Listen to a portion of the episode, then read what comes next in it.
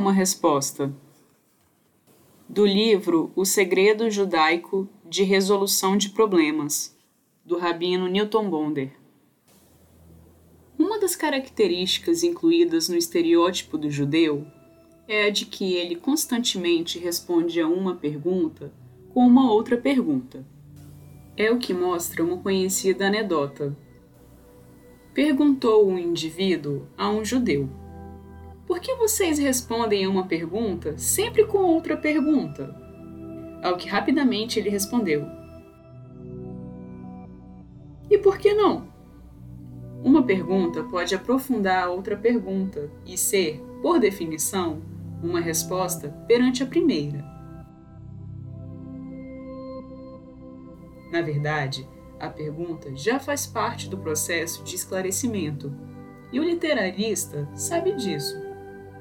Quem trabalha com textos sabe muito bem que listar questionamentos, mesmo sem necessariamente respondê-los, é dar curso à interpretação.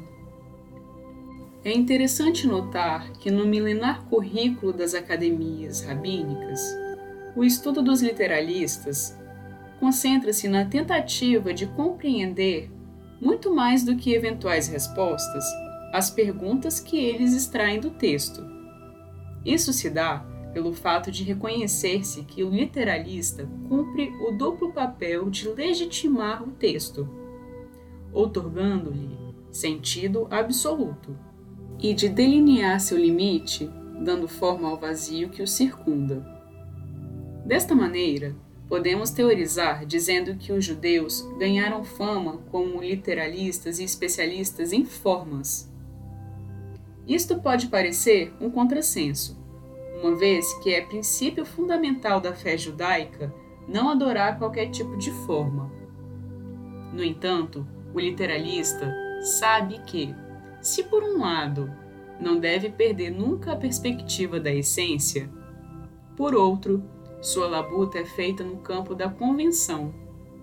Só assim captura o que de mais fugitivo existe: o sentido.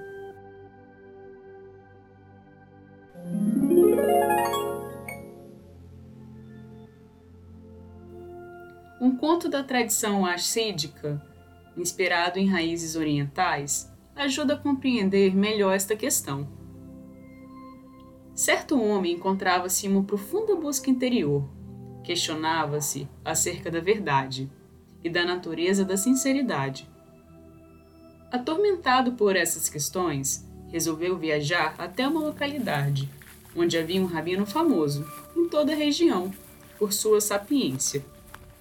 Viajou centenas de quilômetros e, ao chegar ao vilarejo, começou a perguntar onde poderia encontrar o rabino todos riram dele, dizendo: O Reb está em reclusão absoluta há quase 20 anos, e você, um estranho, vem aqui e pensa que pode se avistar com ele?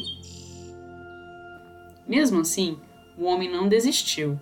Esperou uma oportunidade em que os imediatos do rabino se distraíram e conseguiu entrar no escritório onde o velho sábio estudava.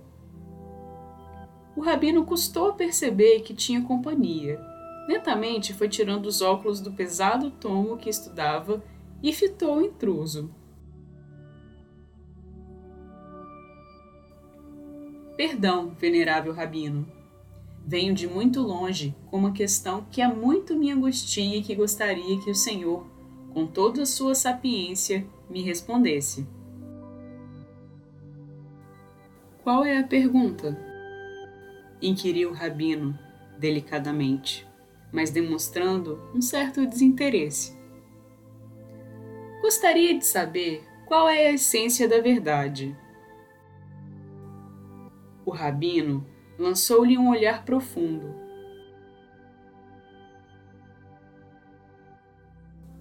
Pôs-se de pé e esbofeteou o visitante. Perturbado e profundamente magoado, o homem enfiou-se numa taverna. Em meio ao choro sentido, pôs-se a beber para esquecer a experiência tão decepcionante. Um jovem da região sabendo do que ocorrera, aproximou-se oferecendo ajuda. Obrigado, reagiu o homem. Não foi nada. É que vim de bem longe. Com uma pergunta muito importante. E fui recebido assim pelo Reb. O Reb não faria isso à toa. Deve haver uma explicação, ponderou o jovem. O homem que escutava a conversa retrucou decidido. Ele o esbofeteou para que você aprenda a não trocar uma boa pergunta por uma resposta.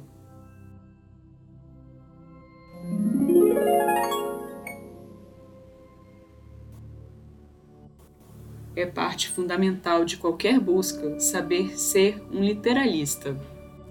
Fazer isto é definitivamente não se afastar das perguntas, mas permanecer em seu reino, retirando delas tudo o que lhe oferecem de qualidade esclarecedora e redentora de sentido. Retomando o exemplo do antigo programa de televisão, quem busca apenas uma resposta é como o indivíduo que toma decisões dentro de uma cabine, que o impede de entender em que tipo de transação se encontra envolvido.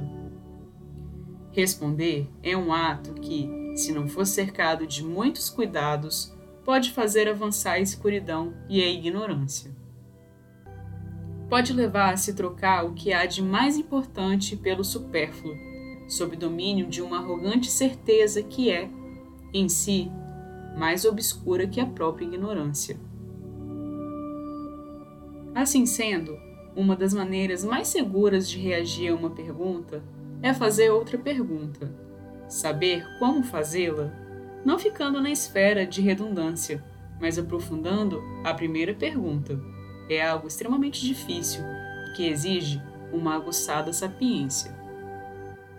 Diante de uma indagação, pergunte-se mais e mais.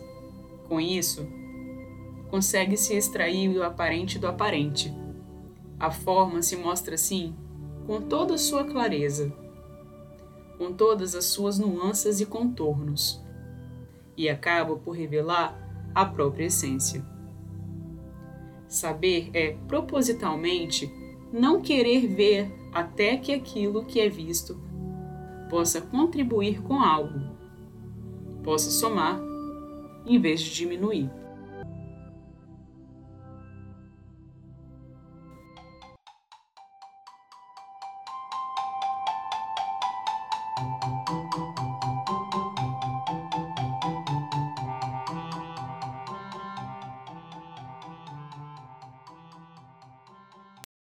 Por que perguntas são melhores que resposta? É comum na atualidade procurarmos por respostas prontas. E o texto que Newton Bonder traz incentiva o contrário, incentiva que a gente esteja atento a tudo o que nos acontece, a questionar para conhecer a realidade mais e mais. São por meio das perguntas que obtemos outras perguntas que delimitam melhor o problema ou aquela situação. Não necessariamente por meio dessas perguntas haverão respostas, mas são por meio dessas perguntas que a gente alcança melhor a realidade. E neste sentido, quando a gente busca por autoconhecimento na psicoterapia, por exemplo, é comum a gente questionar para o terapeuta sobre qual é o melhor caminho ou a melhor decisão para a gente tomar naquela situação. Mal sabemos nós que as respostas também estão na gente, porque se nós somos capazes de fazer as perguntas sobre a gente, a gente também é capaz de respondê-las. Ou não, já que as perguntas são muito mais importantes que as respostas. Até o próximo texto certo, na hora certa com outros contos, histórias e poesias.